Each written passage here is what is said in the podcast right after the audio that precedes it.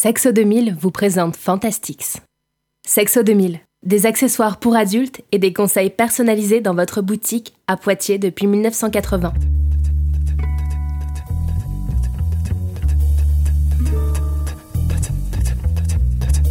Fantastix.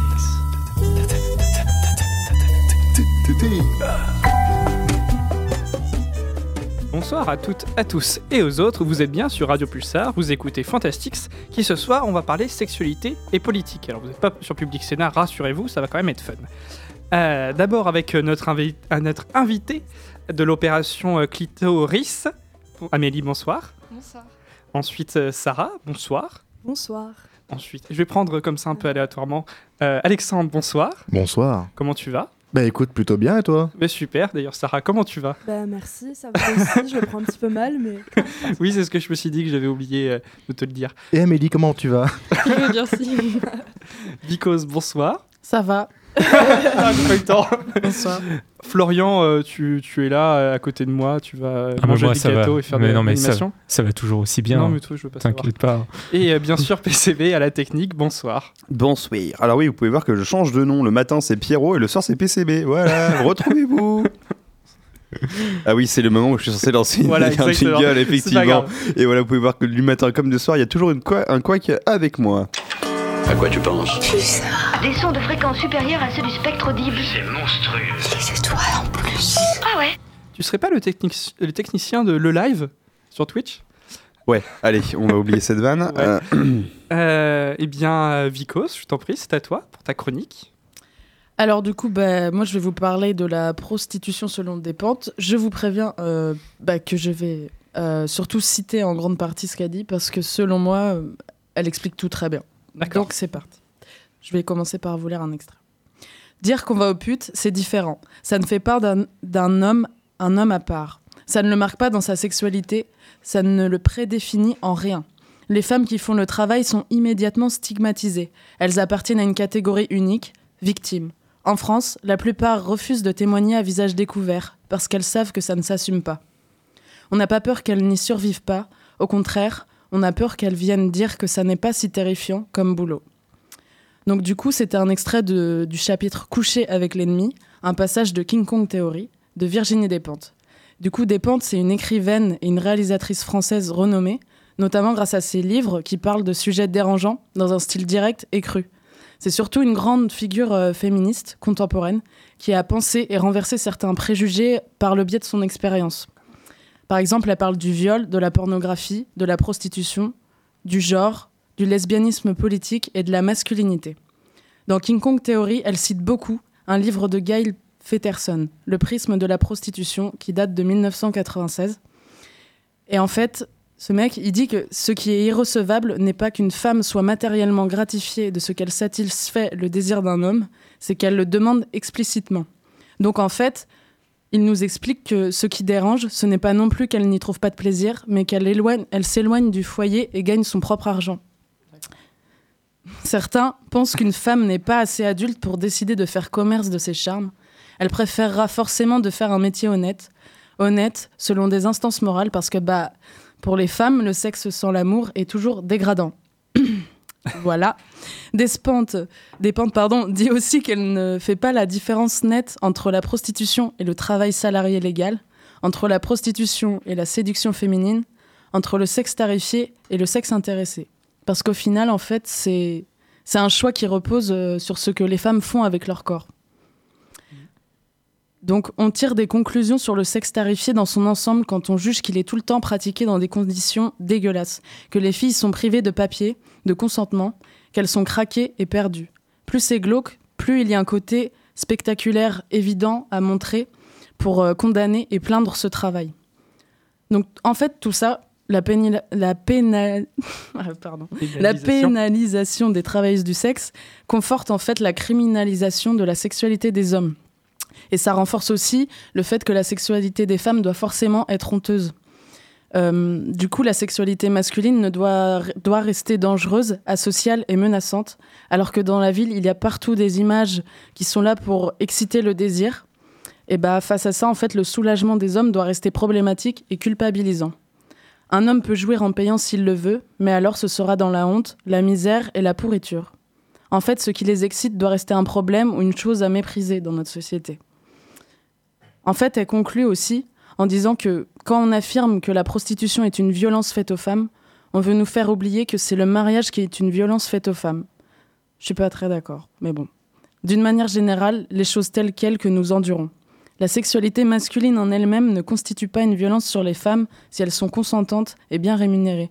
C'est le contrôle exercé sur nous qui est violent, cette faculté de décider à notre place ce qui est digne et ce qui ne l'est pas. Donc, tout ce que je viens de dire, en fait, c'est que pour elle, pour Despentes, la prostitution, c'est pas un, travail dégradant en soi. Ce que ce qu'elle défend, en fait, c'est une sexualité avec plus de droits pour avoir un peu plus de joie et pour plus s'assumer. Donc il y a des auteurs qui parlent de ça, qui sont pas du tout connus, bien sûr, ou pas du tout traduits. Il y a Norma Jane, Almodovar, Carol Quinn, Scarlett Harlot, Margot St. James et Guy Peterson que j'ai parlé plus haut. Il y a aussi la série The Deuce que je vous conseille parce qu'en fait c'était la première fois pour moi que j'ai vu euh, un point de vue cinématographique qui ne montrait pas les travailleuses du sexe comme toutes victimes. En fait, cette série, cette série développe beaucoup le thème de la prostitution comme un moyen d'empouvoirment pour les femmes, mais aussi il y a certaines femmes dans la série qui vont s'engager politiquement suite à leur expérience. Et aussi, ce qui est hyper intéressant, c'est que ça montre un- une misogynie qui aujourd'hui pour nous est normale, mais qui commençait à naître à ce moment-là dans la, pro- euh, dans la prostitution et dans la pornographie. Donc voilà, je viens de déballer un truc énorme, Non, non, mais mais qui était. Très Et Je important. voulais juste revenir. À un moment, tu fais, tu as dit que c'était pas d'accord. Je crois que ça parlait de mariage, je sais pas quoi. Ouais, en fait, elle dit que du coup, on, on dit que la, euh, la prostitution euh, montre euh, que c'est une violence faite aux femmes, la sexualité des hommes sur ces femmes-là. Sauf que elle a dit que c'est le mariage, parce que le mariage, depuis longtemps, a enfermé plein de femmes, mais c'est pas toujours le cas, en fait. D'accord.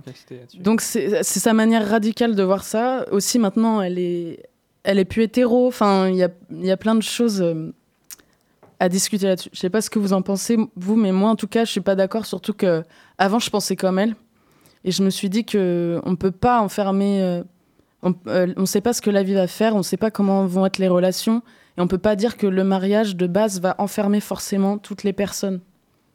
Euh, pour euh, la question du mariage, je pense qu'en fait, ça dépend vraiment de chaque personne et que l'important, c'est de se retrouver dans ses idées politiques. Par exemple, si elle, ses idées politiques, euh, c'est qu'en fait, moi, je me retrouve assez dans son discours par rapport au mariage, mais mon discours par rapport au mariage n'est pas du tout à vocation d'être universel pour tout le monde. C'est-à-dire que moi, comme elle, je pense que le mariage, enfin, j'en veux pas parce que pour moi, c'est une atteinte à, à l'indépendance, mais je conçois très bien que des gens euh, et des femmes veuillent se marier sans que ce soit une atteinte à leur indépendance. Et je pense que ça, c'est juste une question d'être au clair avec euh, ses revendications politiques personnelles et, et voilà. Voilà, c'est ça, c'est ce que tu fais avec ça. Et puis surtout, tu, tu veux pas l'imposer aux autres, du coup. Voilà, exactement. Et tu vas avoir le- la liberté de. Oui, c'est ça, c'est ce que j'allais dire, Pierre. Je pense que c'est une certaine liberté qu'on qu'on laisse aux personnes. On a chacun notre opinion là-dessus et la réponse la plus convenable pour ce genre de sujet, je pense, c'est ça dépend. Ça dépend le ressenti, ça dépend euh, la vision qu'on a des choses et la vision aussi qu'on a par rapport à notre couple et euh, la force aujourd'hui qu'on qu'on a aujourd'hui au sein de notre société, euh, du moins en France et d'autres pays aussi, c'est de pouvoir choisir de se paxer, de se marier ou d'être en union, en simple union. Mais du coup, en fait, là, euh, tout ce que je viens de dire, c'est un point de vue radical où elle essaye, euh, elle réfléchit sur un thème et elle donne tout ce qu'elle pense dessus. Euh, et du coup, en fait, elle s'oppose à, Enfin, au début, elle commence par un peu casser les femmes mariées qui jugent les prostituées. Ensuite, elle casse, euh, bah, par exemple, les féministes qui pensent que bah, du coup, c'est une violence faite aux femmes. Et du coup, c'est pour ça que elle veut ramener cette base. Et en fait, enfin, elle veut ramener cette idée à une base qui est que les femmes font ce qu'elles veulent de leur corps et que ça peut très bien être un travail technique comme un autre, mais euh, c'est vraiment un sujet de discorde. Et je voulais vous demander, vous, du coup, là-dessus, vous en pensez Bah, quoi? justement, je crois que Alexandre, c'est le sujet de ta chronique. Euh, alors, pas. oui et non.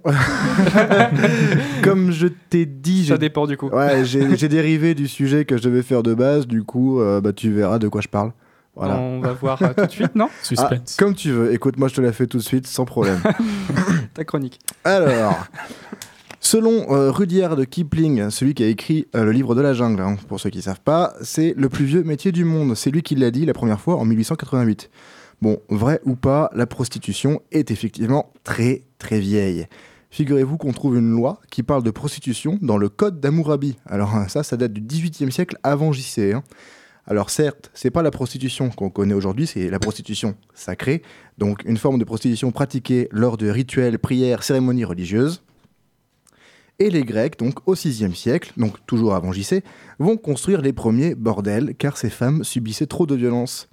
Eh oui, on a un petit côté un petit peu altruiste chez les Grecs qui apparaît déjà au VIe siècle euh, et qui pense un petit peu au bien-être bah, de ces femmes qui, vivent justement aux dépens de leur corps. Et au moins, euh, si on met des lieux définis, bah, tu pourras mieux les surveiller. Les Étrusques, les Étrusques pardon, quant à eux, considéraient la prostitution comme un métier parmi tant d'autres. Et puis, comme ça, les femmes pouvaient ramener un peu d'argent à la maison. Et oui, c'est-à-dire que tu pouvais, tu pouvais être une femme mariée et sortir le soir, aller te prostituer, tu ramenais de l'argent, tu partageais ça avec ton mari. C'était pas que pour toi, pas que pour ton mari, tu le partageais. Et euh, voilà, ça, bon, moi, je suis pas tout à fait d'accord, mais en soi, il y a un petit truc, moi, qui, je sais pas, ça me plaît un peu, quelque part. Voilà.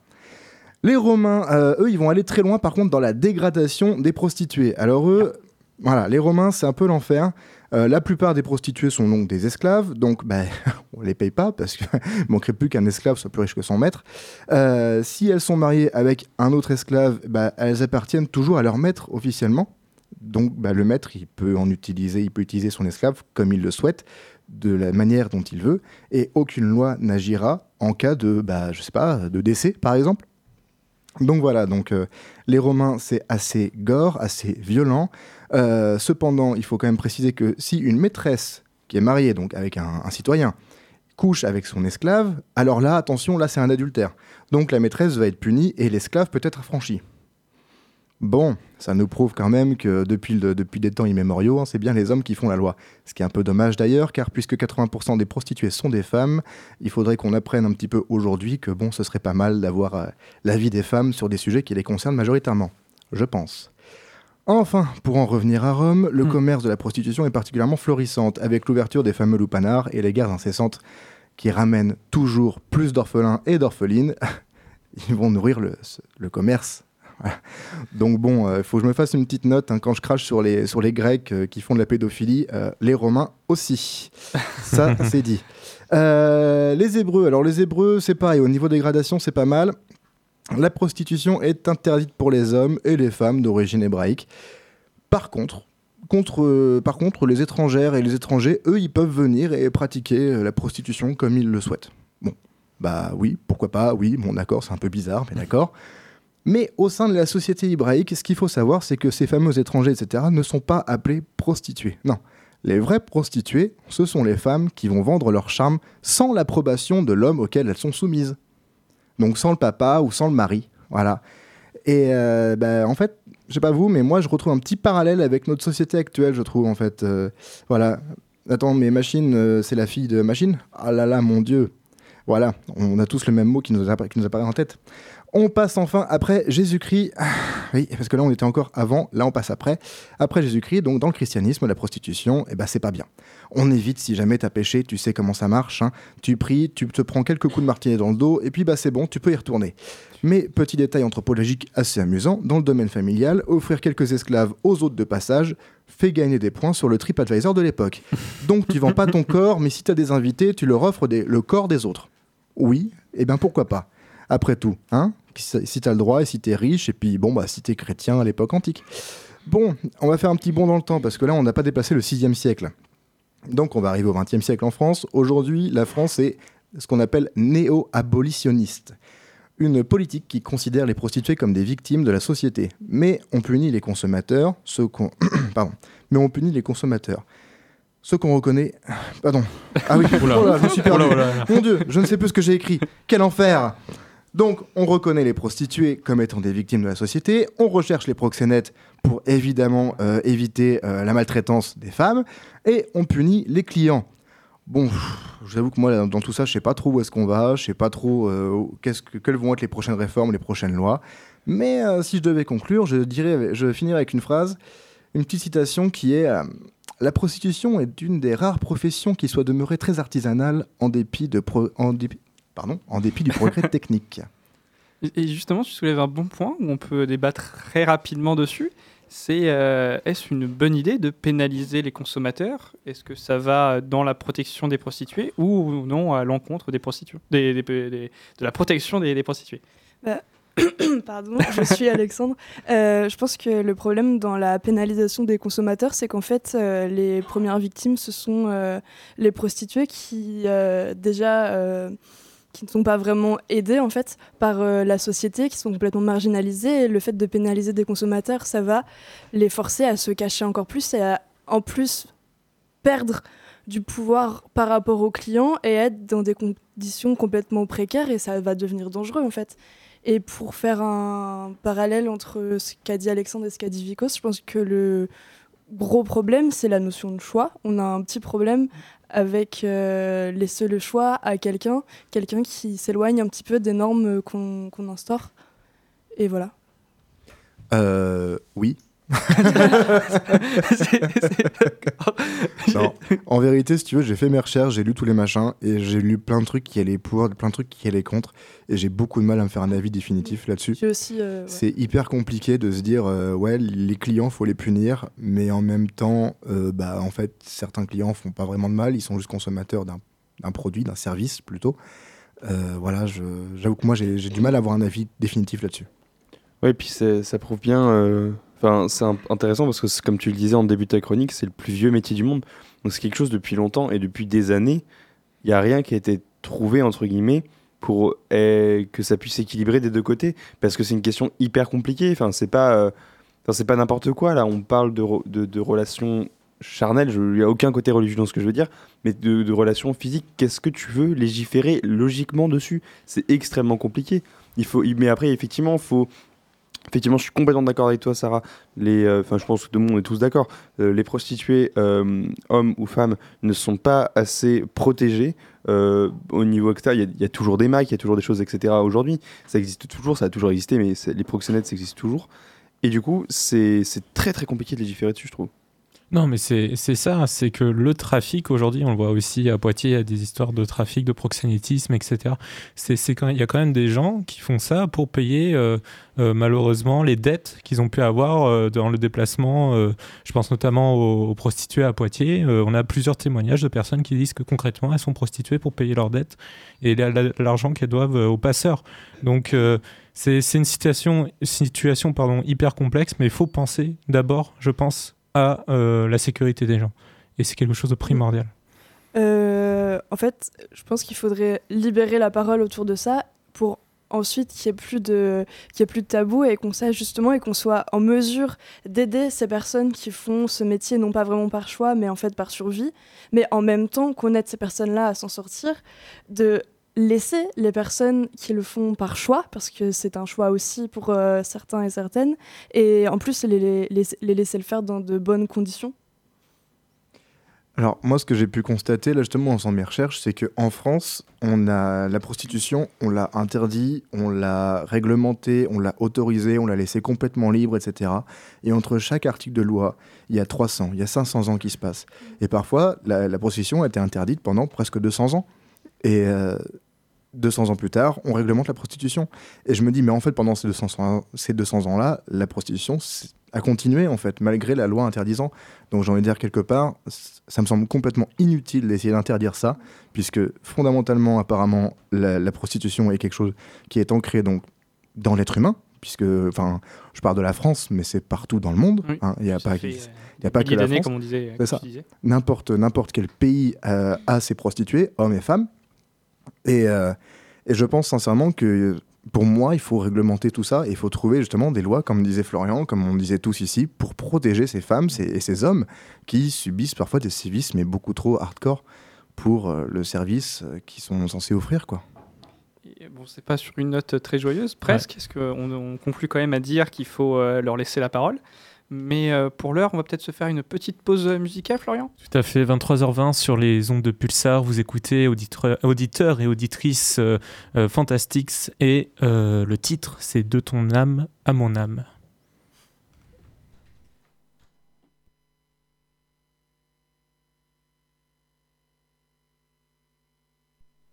Ou pas?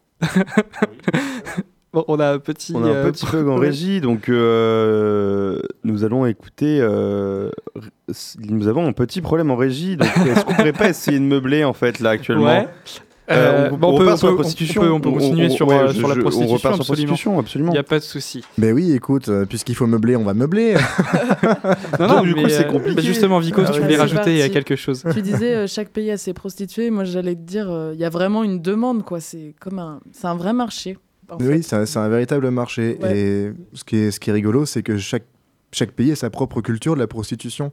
Et euh, j'ai pu lire des trucs et des machins qui sont très rigolos. Euh, à l'époque des Mésopotamiens, euh, les prostituées, c'était que des hommes travestis. Mm. Et, ce- enfin, et voilà, et ça, Comme ça- au théâtre, en gros, quoi. Ouais, c'est ça, comme au théâtre. Et ça ne fréquentait que la cour. Ouais. Donc c'était c'était luxueux. Avoir un homme habillé en femme à son bras, c'est qu'on était on n'était pas on n'était pas un pauvre pégu, quoi. on était quelqu'un de grand et de luxueux. Et ça, je me suis dit mon Dieu, mais aujourd'hui c'est pas possible. Aujourd'hui, c'est inimaginable ce genre si, d'image. avec les, hum, comment dire, euh, les escortes. Il y a un peu ce truc-là Ouais. aujourd'hui. Parce que oui, il y a aussi le, le cas des, des, des escorts. Voilà, qui, il y euh, a prostitution de luxe et prostitution occasionnelle, prostitution euh, genre euh, internet, euh, anonyme, tout ça. Enfin, Ah, c'est la musique qui revient. et voilà. Ah, Vico, Euh, ça a été coupé. Est-ce que la, Ah, la musique euh, revient je... Qui est la voix qui m'appelle Radio Pulsar, est, Radio Pulsar est perdu, Oui, du chers coup, ça marche. On sait ça pas où on va. C'est bon, on va partir. Alors, du coup, comme l'a dit Florian tout à l'heure, c'est une co- coprod entre guillemets entre Compromat et euh, Adèle ANL avec de mon âme à ton âme. Le ciel est noir,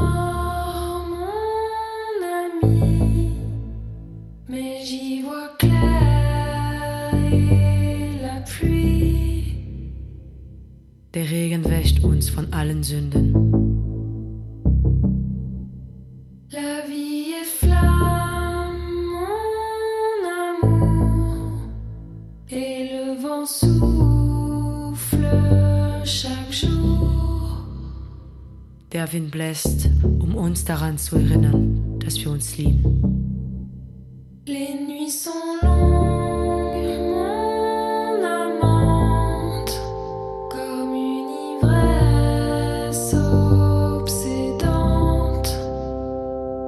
Diese Nächte sind ein paar Augenblicke der Ewigkeit.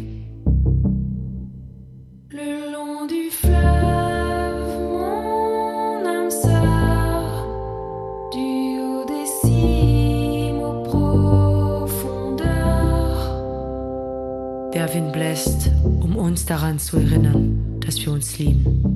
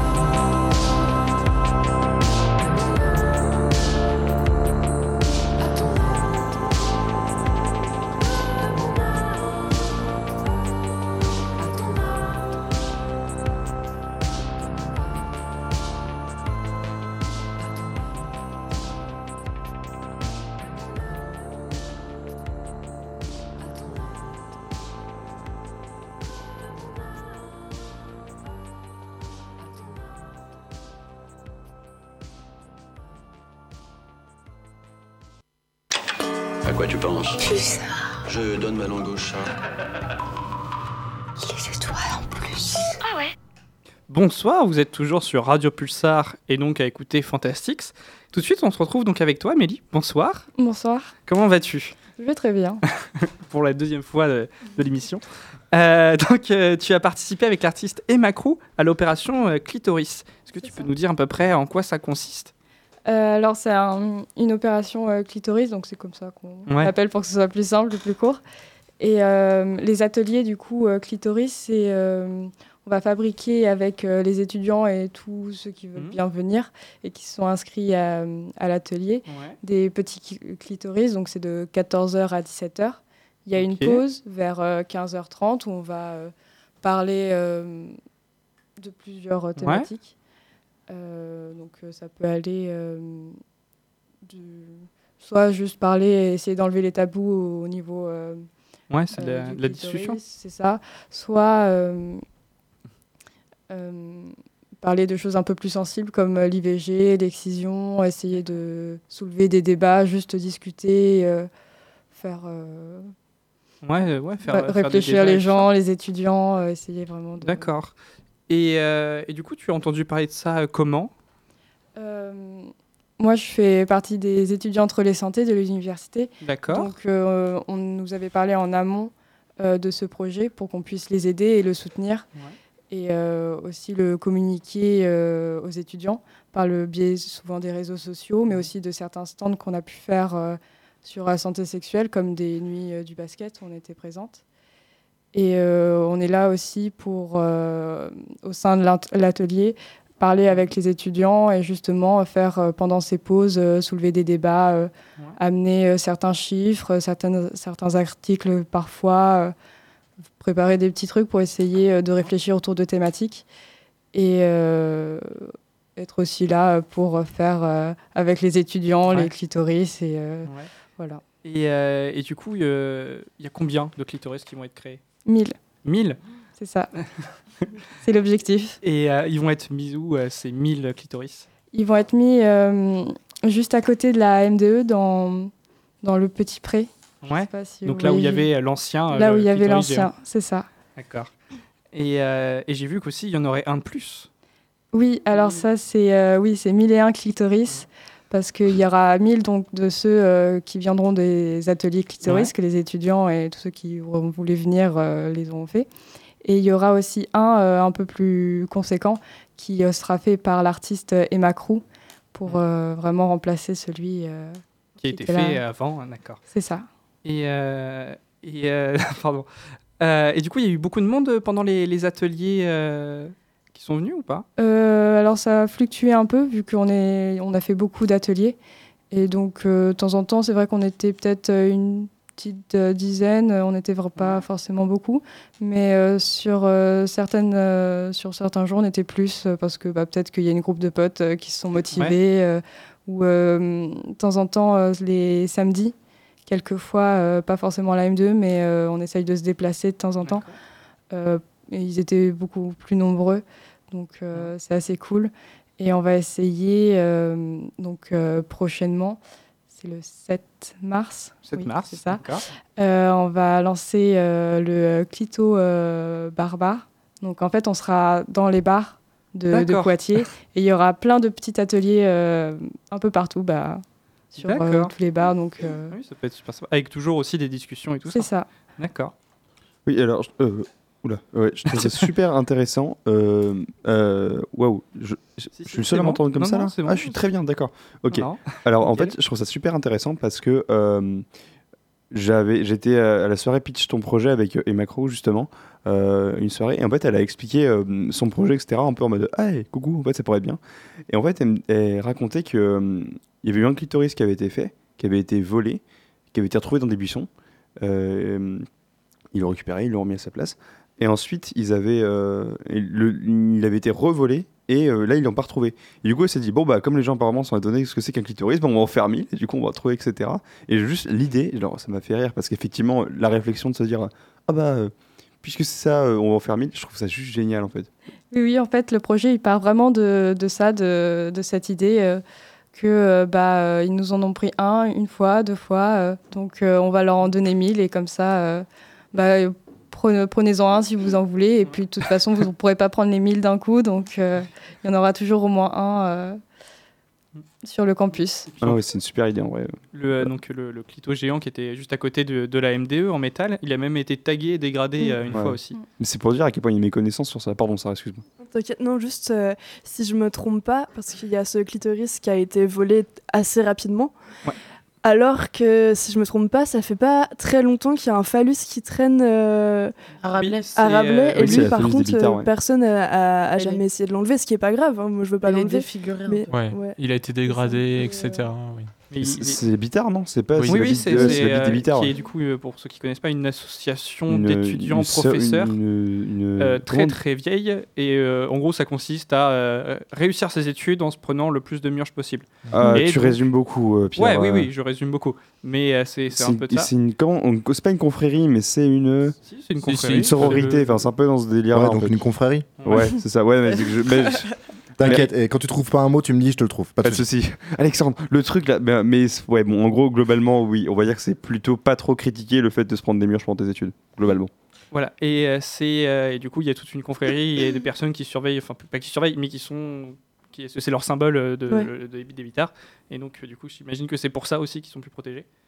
Bah, pas forcément, parce que quand euh, la première fois ça a été volé, euh, le premier clitoris qui a été. euh, enfin, la première fois que le clitoris a été volé, pardon, euh, la bite des Bitards a été complètement dé- dégradée, mais Ah ouais, complètement. mais sauf que, sauf que, enfin, il est ancré au sol, donc euh, va le déplacer. euh, Enfin, faut vraiment que tu ailles franco, alors que, alors que le clitoris, bon, en soi, c'était Mm. un peu plus. Mais c'est de la dégradation. euh, euh, facile et euh, ce sont des crétineries d'avoir fait ce genre de, enfin, de trucs pour rien faire. quoi. Euh, moi, je voulais savoir si vous avez eu des retours par rapport à cet atelier, justement, de fabriquer 1000 clitoris, plutôt justement de personnes qui font pas les ateliers, parce que ces personnes-là, on se doute un peu de leur opinion, mais si vous avez des, des retours un peu plus éloignés. Euh, alors c'est vrai qu'on a souvent deux types de retours. Donc il y a ceux qui trouvent ça euh, super, donc euh, ceux qui font partie de l'atelier, mais même euh, ceux euh, on a pu en parler à l'extérieur qui font pas forcément l'atelier parce que soit ils n'ont pas le temps, soit ils n'ont pas forcément euh, envie, mais ils trouvaient ça super qu'on essaye de d'enlever des tabous et de soulever euh, certains certains débats. Et euh, de temps en temps, on a tout le contraire. Et souvent, c'est des personnes qu'on n'a pas en face de nous. Ça va plus être des commentaires sur une page Instagram ou enfin sur des réseaux où bah, ils trouvent ça. Bon, ils- pff, souvent, c'est pas très constructif après Ouais. leur. euh, Ouais, il y, a- y y y eu des insultes et tout ça quand même? Euh, Il y a eu des- un petit article euh, qui a été fait, alors c'est sur... euh, Voltaire, il me semble. Voltaire, Ouais. c'est ça.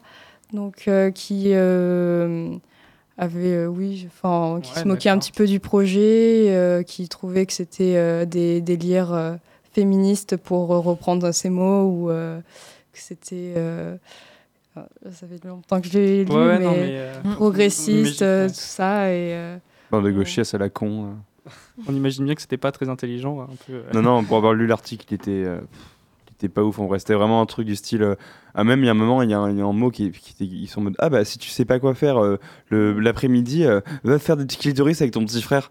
Mais c'était en mode hyper ironique. Bah, oui, du con, évidemment. Genre, euh, bah, ouais, ouais, viens avec ton petit frère, va l'éduquer ton petit frère, va lui montrer comment ça se passe et tout. Enfin, genre, plus, plus tu prends tôt, mieux c'est. Lui, au moins, il saura ce qu'est un clitoris à 10 ans. Voilà. Et, Voilà. euh, et donc justement, le, le public qui, qui vient, c'est beaucoup d'étudiants, d'étudiantes ou euh, il y a Euh, vraiment... euh, c'est divers? Euh, c'est surtout beaucoup d'étudiants, mais c'est après c'est surtout qu'on est au campus. Il y a beaucoup euh, d'ateliers à la MDE, donc on va beaucoup toucher des- d'étudiants. Après, euh, dès qu'on essaye de qu'on touche un peu euh, à l'extérieur, on est toujours content de voir que Ouais. ça s'exporte un petit peu. Mais c'est vrai qu'on reste surtout sur un public étudiant. Après, ça reste quand même assez large parce qu'il y a ceux qui sont qui viennent d'arriver, qui sont en L1, et ceux qui sont en master, qui ont déjà. euh, donc en soi, après, euh, ça reste assez large, même si c'est surtout étudiant. Et c'est euh, beaucoup féminin ou euh, où il y a euh, des hommes et autres qui viennent? Oui, il y a eu quand même pas mal d'hommes euh, où euh, c'est quand même assez mixte. Enfin, bizarrement, oui, c'est quand même assez. euh, Bon, bah, tant- tant mieux. pas forcément que féminin, donc on est très content, au contraire. Alors moi je suis très curieux en ce qui concerne les bars. Quand est-ce que vous êtes dans les bars? Je veux pour aller dans un bar et faire un atelier clitoris. Je veux m'enflammer sur des débats comme ça avec l'IVG, avec euh, l'excision, avec des gens complètement bourrés au bar. Euh, c'est le... Avec modération. Ouais. Ouais, bon bref, bourrés avec modération quoi. Donc c'est le 7 euh, mars euh, que euh, sera lancée euh, du coup euh, cette opération un peu euh, sur Poitiers du coup parce qu'on va essayer d'être dans le plus de bars possible et euh, ça sera vraiment des tout petits ateliers du coup parce qu'en plus souvent dans les bars il n'y a pas forcément trop de place donc euh, on sera souvent euh, deux intervenants à peu près pas forcément beaucoup plus et euh, Simultanément, du coup Dans plein Oui. de bars en même temps? C'est ça D'accord. Et euh, tu as la, la liste des bars à peu près euh, donc là, c'est en train de se mettre en Ouais, place. Justement, on avait une réunion ce midi. D'accord. Bon, on pourra en savoir plus sinon sur les réseaux sociaux. Oui. Ah, n'hésite pas à nous- à nous tenir au courant, nous on transmettra l'info et moi je veux le savoir surtout. Ouais, on ira surtout. Ah ouais, on, on va y aller. Et on, on fera un live, on fera un plateau en plus ça en plein direct. Donc c'est à partir du 7 mars ou c'est juste le 7 mars? C'est juste le 7 mars. D'accord, ok. Donc c'est euh, la soirée du 7 mars, donc euh, à peu près vers 20h, Ouais. 22h. Enfin, on verra à peu près les horaires, mais c'est plus essayer de, de toucher le plus de monde possible, donc vers peut-être les happy hours plutôt. Et euh. justement, sur, euh, sur les lieux d'ateliers, de, de, d'ateliers, il y en a encore qui vont se passer à la MDE Oui. Et Oui, du coup, c'est quoi les, les prochaines dates et les horaires Euh, si tu Il y as en a un à Sciences Po euh, demain, après-midi, où ça va parler de- d'excision, parce que demain, c'est la journée internationale contre l'excision. Donc, euh, bah, justement, on en profite Ouais, pour Carrément. soulever ces débats.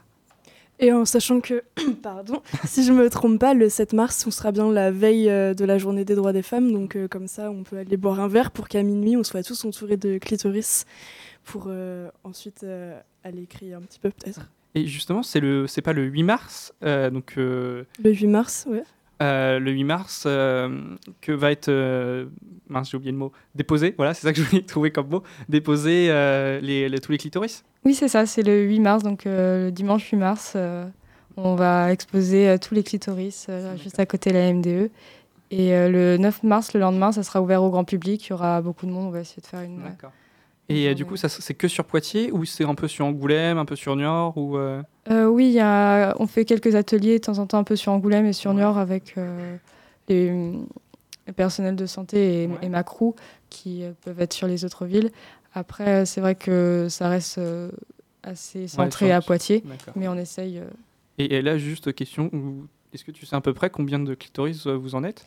Euh, là, je crois qu'on est à peu près à 530 ou un truc Ouais, dans le style, Ah. euh, quelque chose comme ça. Déjà- moi, je suis curieuse de connaître le, pardon, le Ah, temps de fabrication moyen d'un clitoris.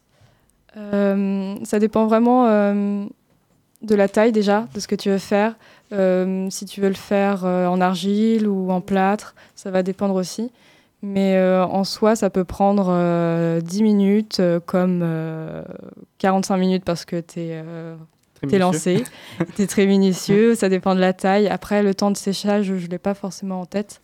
Mais de toute façon, pour les décorer et tout, euh, sur l'argile, tu peux le faire juste après, donc il n'y a pas de souci là-dessus. Et, et du coup, euh, chaque personne crée son propre clitoris. On a plein de, j'imagine qu'il y a plein d'accessoires et tout ça pour faire euh, ce qu'on veut euh, en clitoris, c'est ça? Oui, le but c'est vraiment euh, comme chaque, clito- cha- chaque clitoris se ressemble pas forcément, donc euh, faire euh, celui qui nous plaît, euh, celui qui nous correspond, euh, ce qu'on a Ouais. envie, on peut s'amuser euh, vraiment. euh, Il y a de la peinture, euh, il y a des petites décorations, euh, on peut vraiment euh, vraiment s'amuser. Ça, ça risque d'être super joli à voir du coup. Et du coup, euh, tu as dit que tu avais participé à pas mal d'ateliers, du coup, toi? Je sais pas si tu as participé à tous, mais en tout cas à pas mal. Et tu expliquais qu'il y avait des, des discussions, beaucoup de discussions sur plein de sujets différents.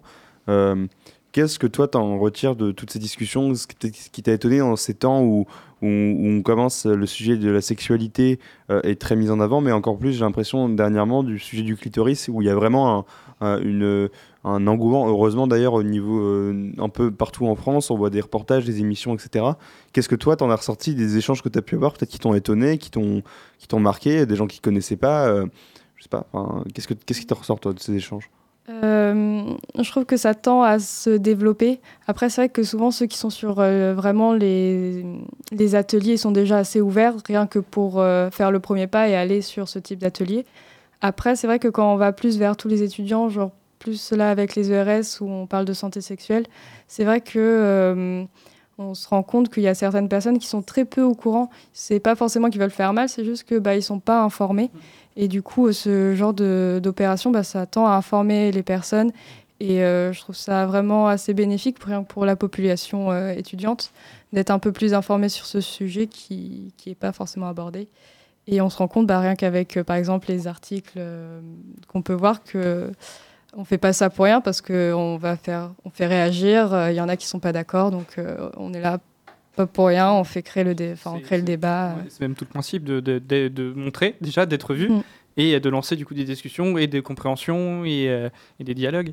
Et je voulais justement savoir si vous passiez dans des lycées ou s'il était prévu euh, d'informer des lycéens, de leur dire bah, venez faire des clitos et tout ça. Oui, on va faire un atelier avec des lycéens. Donc euh, ça va être le 19, mercredi 19 Mars ou février? Euh, février. Février. J'avoue que j'ai pas tout en tête. bah oui, bah non, si c'est bah oui, c'est fin euh, 8 mars, je suis bête, donc c'est forcément Oui, février. oui, en plus oui. Merci Pierre. Sois logique, Pierre, voyons. Espèce de grand couillon. Merci. je t'en prie. Et euh, oui, c'est vrai qu'on a que cette opération Ouais. auprès des, des lycéens. Et euh, c'est le lycée du Dolmen, je crois, si j'ai D'accord, bien- ouais. Je, je pouvais pas être Mais. Au moins, il y, en a une, c'est c'est euh, bien. Et Mm. euh, je voulais justement, euh, donc tu nous as à peu près rappelé pour les, les, euh, les prochaines dates d'atelier. Et du coup, est-ce que tu connais les, les réseaux sociaux? Où On peut retrouver donc les pages, les sites, je ne sais quoi, où on peut retrouver du coup l'opération clitoris et savoir quand aura lieu la prochaine, le prochain atelier près de chez soi. Rien que sur Instagram, Ouais. a- on poste pas mal. Rien que toutes, tous les clitoris, de temps en temps, on va mettre les photos. euh, on va mettre bah, que c'est le numéro euh, temps ou numéro Ah oui, en plus, temps. sont numérotés. Oui. et on va retrouver les dates. Et même sur euh, une page Facebook, on va retrouver les dates. Et donc, euh, c'est Opération Clitoris euh, sur Facebook et sur Instagram, C'est le, ça. le nom? Oui, oui c'est simple. Bon, tant mieux, Ah, comme ça on retrouve absolument. Et euh, aussi, bah, si tu as un mot, une phrase ou une question euh, que tu aurais voulu qu'on te pose ou que tu avais envie de nous poser, euh, je t'en prie, ou même une dédicace, parce que on en a fait plusieurs fois les dernières fois. Donc, est-ce que tu veux, euh, si tu as un mot de la fin, Je je sais pas trop. euh. faites des clitos Oui, voilà. Très bien. Venez à nos ateliers. Exactement. Et on bien. vous encourage, oui, à venir. Et pour avoir vu plusieurs photos de, de euh, donc, euh, que vous avez créées, il y a plein de trucs extrêmement différents et variés, et c'est super joli. Et je pense que à voir le, le 8 mars, non, le 9 mars, c'est public. le 9 mars. Le 9 mars, ça va être très joli. Puis du coup, tout le reste de l'année euh, sur euh, à côté de la MDE. Est-ce qu'ils vont être mis un peu partout après de, sur la fac ou ça sera en que à côté de la MDE Euh, ça sera surtout euh, à la MDE, mais Ouais. après, je, c'est en train d'être justement discuté de peut-être en mettre un peu plus partout. ils veulent même peut-être essayer d'en cacher de temps en temps. Enfin, ils vont essayer de faire un, un jeu, je sais. Ah, une chasse au trésor de Clito. C'est ça. Ils- Énorme. ouais, ils veulent peut-être essayer de faire une chasse au trésor. De... Enfin, c'est en plein débat, en pleine discussion. euh, on va essayer de faire, euh, Ce serait ouf en faire vrai. des choses. Ah ouais, moi j'adore. euh, Va chercher ton Clito, euh, moi je, je prends. hein.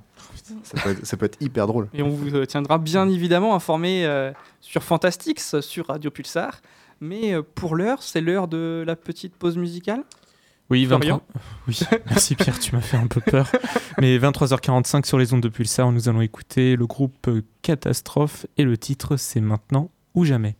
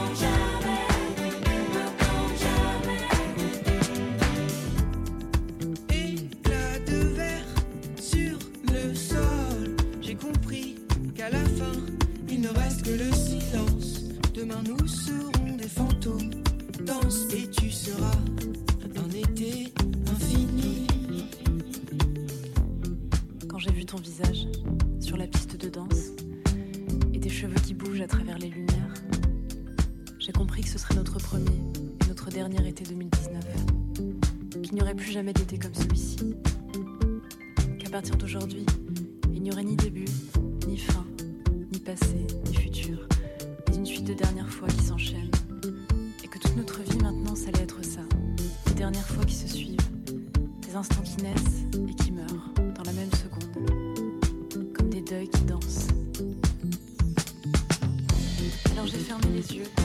boîte de nuit, et sous la lumière, je me suis remise à danser.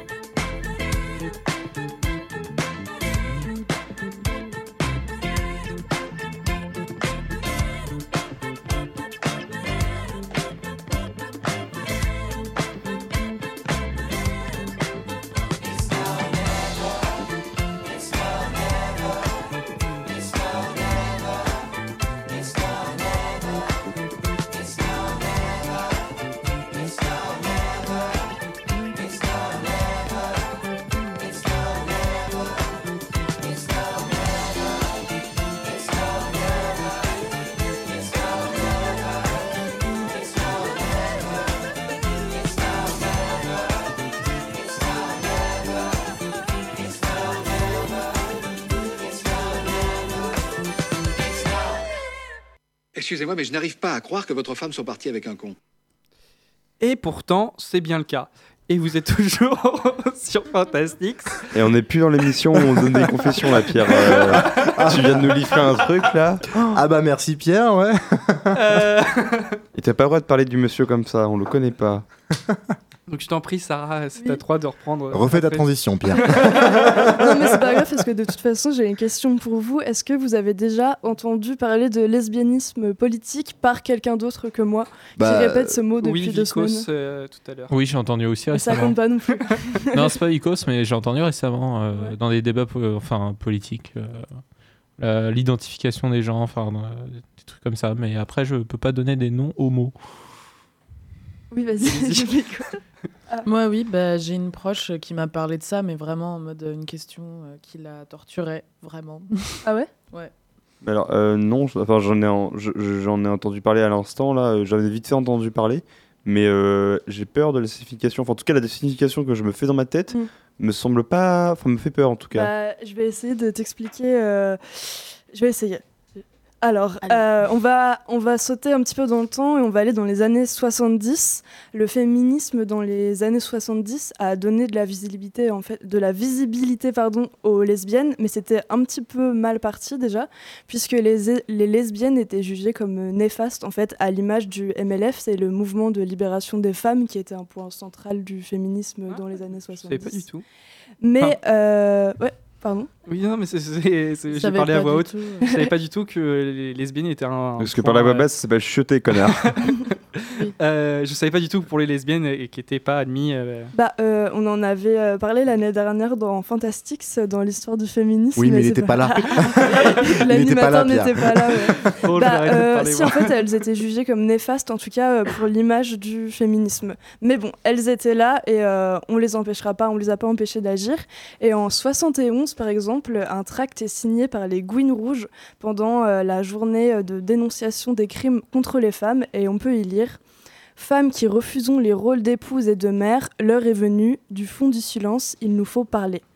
C'est un exemple parmi d'autres, mais ce que font les lesbiennes de considérable, c'est d'établir en fait un lien entre le privé et le sexuel, en dénonçant les normes et les codes euh, imposés, et tout ça de façon politique. Le personnel est alors euh, politique, ce qui peut être établi un petit peu comme euh, la base du féminisme, en fait, pour résumer. Euh, on refuse tout simplement les rôles d'épouse et de mère, et donc les lesbiennes, à ce moment-là, sont libres, indépendantes, et surtout, elles, elles ont le choix, c'est tout ce qu'elles revendiquent. Maintenant, si je vous donne le nom de Monique Wittig, W-I-T-I-G, est-ce que ça vous dit quelque chose? Oui. Non, pas plus que lesbienne politique, euh, pas pour moi. Non. Oui, elle en parle beaucoup, euh, Lorraine Bastide. Ouais, du coup, tu sais qui c'est? Oui, c'est une, une féministe euh, écrivaine qui est, euh, je crois, radicale, un peu. Ouais, alors euh, Mon- Monique Wittig, c'est une militante féministe lesbienne française et c'est euh, effectivement une théoricienne et romancière. Et en fait, à peu près la globalité de son œuvre littéraire consiste à dépasser la notion de genre homme-femme. Et euh, elle a énoncé ces deux phrases. La première, on ne naît pas femme, donc on ne le devient pas. Elle reprend, donc la célèbre phrase de Simone de Beauvoir, on ne naît pas femme, on le devient. Mais Monique Wittig affirme, elle, que le genre homme-femme est une instauration de la société permettant une prise de pouvoir d'un genre sur l'autre. Dans ce cas, s'il n'y a ni homme ni femme, nous ne naissons pas femmes, mais nous ne le devenons pas non plus. Logique. N'en étant pas là dans la société, le lesbianisme serait alors une alternative, c'est-à-dire refuser de devenir ou de rester hétérosexuel. En d'autres termes, résister à l'injonction de devenir femme. Détruire l'hétérosexualité comme norme, c'est donc à ce moment-là détruire un système dans lequel les hommes s'approprient les femmes sous couvert d'une différence entre les genres. Vous me dites si euh, je vous perds. Oui. Là, tu m'as perdu. Bah, vous me poserez des questions à la fin. Euh, je vais passer à la deuxième phrase pour laquelle elle est, euh, elle est connue. Elle a dit Les lesbiennes ne sont pas des femmes. Donc, on garde en tête le schéma homme-femme qui est le schéma de la société. Euh, bah, les lesbiennes, en fait, selon Monique Wittig, sortent de ce schéma. Puisque même si elles subissent les oppressions collectives que subissent toutes les femmes, c'est-à-dire viol, agression, salaire inférieur, euh, elles ne subissent pas l'appropriation dans le privé des femmes par les hommes, c'est-à-dire euh, elles n'ont pas de relation avec des hommes, d'accord? Du coup, il n'y a pas ce schéma patriarcal euh, dans le domaine privé, parce que là, ce qui nous intéresse, c'est vraiment le domaine privé. Et euh, en fait, en revenant aujourd'hui, et pour résumer simplement, parce que là, je vous ai cité euh, Monique Wittig, donc euh, elle, elle part du principe qu'il n'y a pas de genre homme-femme, mais c'est pas toutes les lesbiennes politiques ne pensent pas ça, c'est quelque chose qu'on s'approprie vraiment, et donc j'ai fait un résumé un peu simple, si on veut retenir en gros ce que c'est que le lesbianisme politique, c'est par exemple être bisexuel et choisir de ne plus fréquenter d'hommes puisque le personnel et politique, c'est en fait faire en sorte aussi de créer une corrélation entre notre vie privée et nos idéaux politiques. Donc ça ne veut pas dire euh, toutes les femmes doivent arrêter de fréquenter des hommes. ça veut dire si toi ton militantisme c'est ça, et bah si tu te sens mieux en euh, affirmant euh, ton côté bisexuel et si tu te sens mieux en, en en assumant en fait le fait que tu aimes les femmes et que tu es mieux avec une femme, tu le fais, mais ça reste aussi un choix politique. Et ça peut être aussi simplement être euh, lesbienne et vivre son lesbianisme. Mais ça aussi, c'est politique dans la société d'aujourd'hui, c'est-à-dire que même si on est né comme ça, ça reste politique. C'est une forme d'émancipation à la société qui, peu importe ce qu'on en dit, a un schéma complètement hétéronormé et euh, patriarcal, et du coup, c'est pour ça qu'on dit que c'est politique comme, euh, comme geste. Donc, petite dernière phrase de conclusion pour simplifier tout ça. Euh, le lesbianisme, ça reste une force, une force et un pouvoir plutôt que. euh, Enfin, ça a longtemps été considéré comme une maladie et le fait de dire qu'on est né comme ça, c'est aussi se, cette chose de on n'a pas de pouvoir là-dessus mais il faut pas oublier justement et là c'est de ça qu'on parle que ça reste une force et un pouvoir dans la société euh, dans laquelle on vit et surtout bah, c'est des femmes qui repoussent une oppression qu'on leur imposait et puis qui font le choix en fait de vivre euh, avec ça parce que euh, c'est ce qu'elles c'est ce qu'elles revendiquent Ouais, et, mais du coup, non, c'était très clair. Et alors, je sais pas si. Est-ce que j'ai déjà vu sur Twitter justement des- des trucs comme ça Euh, Alors, généralement, c'est ironique, parce qu'on est sur Twitter et que euh, le troll est très présent. Mais de ça, de, ouais, de, de, de beaucoup de, de personnes qui euh, disent euh, qu'il faut devenir lesbienne pour euh, repousser les hommes et tout ça. Alors, au début, je pense que ça partait d'une blague. euh, un peu nul comme blague, mais ça partait d'une blague. Mais par contre, là, du coup, ça, ça rejoint ce que tu disais sur le lesbianisme politique et le fait de, euh, de même si on est bis, de se dire non, je suis militant, les hommes c'est dangereux, donc je veux me, me fuir de ça. Du coup, ça revient là-dessus et je trouve ça super intéressant qu'on redevient là-dedans. Et je pense que beaucoup de personnes que j'avais vues sur Twitter qui disaient ça n'étaient pas du tout au courant de ça. Et Bah, euh, je trouve ça super intéressant que ça ressorte euh, maintenant. Mais je pense qu'il faut vraiment. Bah après, c'est très compliqué. euh, faut, euh, Il y a beaucoup de choses à lire, il y a beaucoup d'avis différents, mais je pense que ce qui est important de retenir, c'est ce côté on, on, va à l'encontre des normes, et à ce moment-là, au-delà du lesbianisme politique, il y a aussi cette idée, on en parlait, de repousser le mariage, cette idée d'être une femme et de ne pas vouloir d'enfants, cette idée de ne pas vouloir de la monogamie, tout ça par choix politique. Je pense que ça rentre tout dans la même dynamique. Oui, puis c'est ce que tu disais en fait, c'est que pour comprendre ça, ou pour ne serait-ce qu'essayer de comprendre ce qu'est euh, le, le point de vue de ces personnes-là, parce qu'on ne demande pas de comprendre, mais au moins d'essayer, faut partir de plusieurs postulats, comme tu le disais. Il faut partir du fait qu'il n'y a, pas- y a plus de genre, etc. En fait, c'est tout ça. C'est qu'effectivement, si on arrive avec nous. Enfin, effectivement, moi, tu arrives avec. ces- Moi, tu arrives vers moi et tu me dis euh, ça, ça, ça, ça. Je vais me braquer un peu en mode attends, attends, attends. Mais parce que c'est pas forcément ce que je pense initialement. Et donc, mais par contre, si tu dis oui, mais si tu pars de ce principe-là, de ce principe-là, tu fais ah oui. Là, je suis d'accord. Donc, en fait, c'est hyper bien que tu aies fait cette chronique-là, je trouve, parce que vraiment, moi, alors déjà, ça m'a... c'était pas du tout ce que je pensais, en plus, donc heureusement que c'était un domaine complètement autre. Donc, ça a vraiment aidé, donc c'était cool. Voilà, ça a aucune pertinence dans, ma- dans mon propos. C'était juste dire, c'est bien, Sarah, tu fais du bon travail. Merci, Pierre. Mais de rien, Alexandre, tu fais du bon travail aussi. On va finir sur euh, cette douce note de remerciement mutuel. Euh, pour-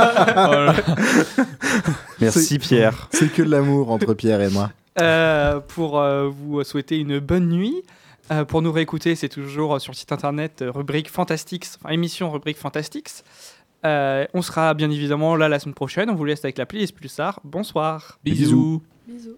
c'est fantastique, c'est fantastique, c'est fantastique.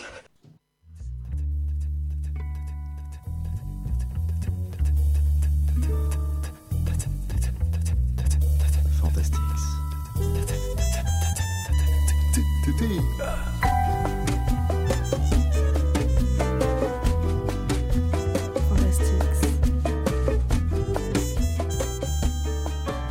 Fantastics vous a été présenté par Sexo 2000. Sexo 2000, des accessoires pour adultes et des conseils personnalisés dans votre boutique à Poitiers depuis 1980.